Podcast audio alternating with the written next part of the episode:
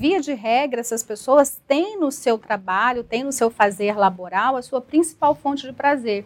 Então, quando esse, esse fazer está comprometido, isso também interfere no humor. Então, a gente observa uma frequência muito grande de quadros de pessoas que entraram no episódio de depressão. ES Brasil Entrevista. A economia, a política, o cotidiano e a vida capixaba estão aqui. O assunto do Diálogos S Brasil de hoje é a Síndrome de Burnout. Esse nome que vem do inglês to burnout significa algo como queimar por completo. É também chamada a Síndrome do Esgotamento Profissional. Você conhece? Já ouviu falar? Para termos uma ideia, o Brasil é o segundo país do mundo com maior número de pessoas com a síndrome. Cerca de 30% dos afastamentos das organizações hoje são causadas pelo burnout. Alguns fatores relacionados ao burnout são a sobrecarga de funções, a ausência de reconhecimento e a falta de oportunidade de crescimento, principalmente no âmbito profissional. Para debater sobre o assunto, eu converso agora com a doutora psicóloga Letícia Santana, que vai nos esclarecer dúvidas sobre o tema. ES Brasil Entrevista. Esse é o Diálogos ES Brasil e nesse episódio nós estamos conversando com a doutora Letícia Santana, que está nos traduzindo um pouquinho do que, que é burnout e os seus, os seus movimentos, forma de tratamento e como diagnosticar. A senhora falou há pouco sobre é, outros sintomas, outras decorrências, como males intestinais, é, questões de, de, de, afastamento social. Que tipo de doenças é, essa síndrome pode causar, além do próprio do próprio efeito do burnout. Além dessa incapacidade, dessa perda de produtividade, dessa paralisia mesmo da sua função, das suas funções laborais, a gente percebe também é, algumas alterações relacionadas ao funcionamento desse indivíduo. Alguns sintomas físicos, como dor de cabeça crônica, questões relacionadas ao funcionamento gastrointestinal, uma rigidez muscular, perda de apetite, alteração do sono, todas essas características a gente observa que elas, elas estão presentes no indivíduo com burnout. E quando essa capacidade produtiva também é comprometida, muitas vezes nós observamos também episódios de depressão. Porque, via de regra, essas pessoas têm no seu trabalho, têm no seu fazer laboral a sua principal fonte de prazer. Então, quando esse, esse fazer está comprometido, isso também interfere no humor. Então, a gente observa uma frequência muito grande de quadros de pessoas que entraram no episódio de depressão.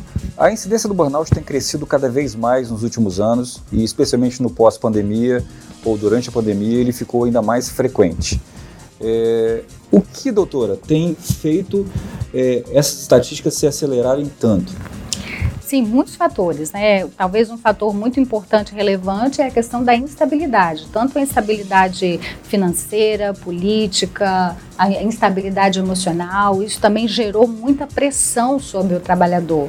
Mas tem uma questão também que é muito importante e relevante, é que a, a ida para o home office, o aumento dos recursos tecnológicos também fizeram com que essa separação entre o trabalho e o lazer ficasse muito tênue. Então hoje a gente já observa pessoas com jornada de trabalho muito maiores, tendo em vista que elas estão nos seus espaços domiciliares, trabalhando em home office e tendo a sua produtividade exigida, então você já não tem mais aquela pausa para ir para casa e ter o seu momento de lazer. Não, o trabalho já entrou dentro da sua casa e muitas vezes dentro do seu final de semana. Isso pode ter contribuído também para o aumento dessa síndrome. E existem profissões que estão mais suscetíveis à síndrome de burnout? Sim, sim. Historicamente, essa síndrome ela começou a ser falada no meio da saúde, entre os médicos. E aí depois a gente já começou a mencioná-la também nos setores relacionados à educação, nos setores onde existe maior risco entre os policiais. Então, esses, esses profissionais, tanto da saúde, não só os médicos, enfermeiros, mas os profissionais que estão ali nessa linha de frente, vamos chamar dessa forma, quanto os professores e os policiais que estão naquela região ali, de, naquela zona de perigo, são os maiores casos, as maiores incidências. Atualmente o burnout é uma das principais causas de afastamento do trabalho. É, o empregador, o chefe, o gestor tem responsabilidade sobre isso? Tem total. total, porque é uma síndrome que ela está relacionada ao ambiente de trabalho. É, é bem bacana a gente pensar sobre isso. A exaustão, ela não vem necessariamente da quantidade de horas trabalhadas, mas enquanto esse ambiente é um ambiente produtivo para que esse trabalhador se sinta motivado, se sinta validado na sua função. E uma das coisas que a gente observa muito é que essa noção de produtividade, de, de objetivo, de escala de trabalho, do, de metas alcançadas, muitas vezes elas são irreais. Isso cria, é, dentro do ambiente corporativo, uma exaustão muito grande, porque se eu estabeleço metas inalcançáveis, o sentimento de frustração é sempre muito constante. Então, é responsabilidade, sim, da instituição promover esse ambiente de acolhimento, de validação e principalmente de metas alcançáveis, para que esse trabalhador se sinta motivado a continuar operando da melhor forma possível. Doutora, na sua experiência profissional, o que você aconselharia aos gestores é, para minimizar a propagação a, e os efeitos, né, e até mesmo o surgimento de eventos de burnout junto aos colaboradores nas organizações? Primeiro ponto, ficar atento a esse profissional. Esse, isso é, é, uma orientação que nós damos não só no meio empresarial, mas também no meio pessoal, na questão da, também relacionada à família, ficar atento a esse outro. Acho que esse é um ponto. E uma questão que é muito importante e que dá muito resultado positivo é criar ambientes onde esse trabalhador também possa externar as suas questões relacionadas à empresa e tenha liberdade de dizer qual, o que o que está funcionando, o que, que não está, o que, que é possível administrar, o que, que não é. Um ambiente participativo para que esse funcionário possa externar as suas questões, externar a sua opinião, ter a sua opinião validada, ter também um espaço para que ele possa colocar mesmo as suas queixas, as suas satisfações. Então, tudo isso contribui para que a empresa consiga chegar aí nesse equilíbrio que favoreça o desenvolvimento e a produtividade de todos.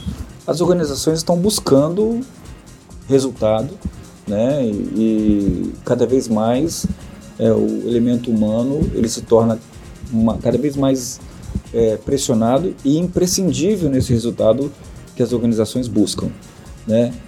Como equilibrar resultado com saúde mental? Sim, acho que essa pergunta é, é, é, muito pertinente. E não existe uma regra, mas existe uma busca. E eu já vejo a pergunta como uma luz no fim do túnel, porque há, há pouquíssimo tempo atrás nós não falávamos desse tipo de questão. Sim. Não se falava em saúde mental, não se falava em saúde emocional. Então, quando a gente lança essa questão como equilibrar produtividade com saúde emocional, a gente já percebe um outro lugar, um lugar onde esse ambiente corporativo já entendeu que um funcionário equilibrado emocionalmente é um funcionário mais produtivo. E tem muitas empresas, eu já participei até de, de, de campanhas e de palestras, eu vejo que muitas empresas hoje já têm lá dentro da sua grade de horários, dentro dos seus planejamentos, esses momentos para que os trabalhadores eles possam sim receber informação sobre saúde emocional e buscar também ajuda. Diagnosticado. Como fazer o tratamento? Sim, uma vez diagnosticado, o tratamento muitas vezes é medicamentoso, principalmente no que se refere aos sintomas que já estão instalados. Então, se existe um quadro de ansiedade generalizada, precisa ser medicado, a mesma coisa com depressão, outros sintomas físicos que já possam estar ali cronificados. E a terapia. A terapia é muito importante nesse caso, porque essa pessoa, esse indivíduo, precisa aprender a ressignificar os, o esquema da própria vida. Ele precisa aprender a buscar o equilíbrio que foi perdido para que assim ele não volte a ter o, a, a síndrome que ele tinha antes. Doutora, e nesse movimento terapêutico, o colega de trabalho, o companheiro do acometido pela síndrome, pode ajudar? a verdade é uma peça fundamental. Assim, o outro é uma peça fundamental, porque muitas vezes o portador da síndrome, essa pessoa que já está com esse quadro de esgotamento instalado, ele nem percebe. Então, muitas vezes a percepção é do outro, quer desse outro amigo ou familiar ou um colega de trabalho. Então, uma vez é, é, percebido, e muitas vezes a pessoa precisa se posicionar nessa direção, é, esse outro é, é, o, é o time, é o feedback que ele precisa. Então, se você que está aqui junto com a gente ouvindo isso e se encontrou nesse lugar, percebeu que tem esses sintomas, buscar ajuda profissional é, é fundamental, mas também trocar com a pessoa que está próxima, essa pessoa que te conhece, sabe como é o seu padrão, o seu funcionamento, essa pessoa pessoa vai poder sim te dar informações do que está fora do tom, o que está inapropriado dentro do comportamento e vai te ajudar aí a encontrar um lugar de equilíbrio. Doutora Letícia, três dicas para a família para ajudar no tratamento, na identificação e na recuperação de um paciente de burnout? Sim, eu acho que um ponto muito importante é evitar os julgamentos.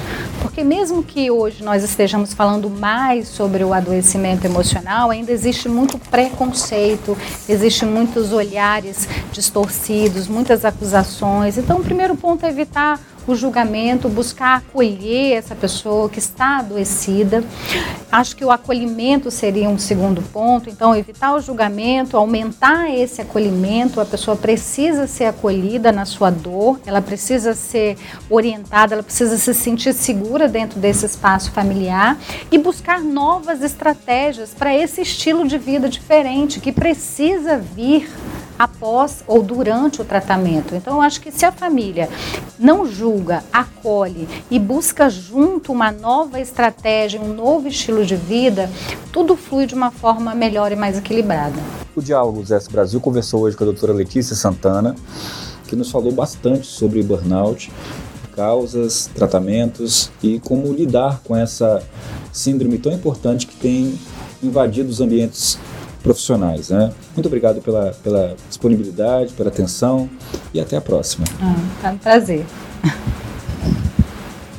Esse foi o Diálogos S Brasil com a doutora Letícia Santana falando sobre burnout. Lembrando que essa entrevista está disponível em vídeo no YouTube e no site esbrasil.com.br e em podcast em todas as plataformas de streaming. Outros conteúdos como este estão disponíveis no site esbrasil.com.br até a próxima. ES Brasil Entrevista.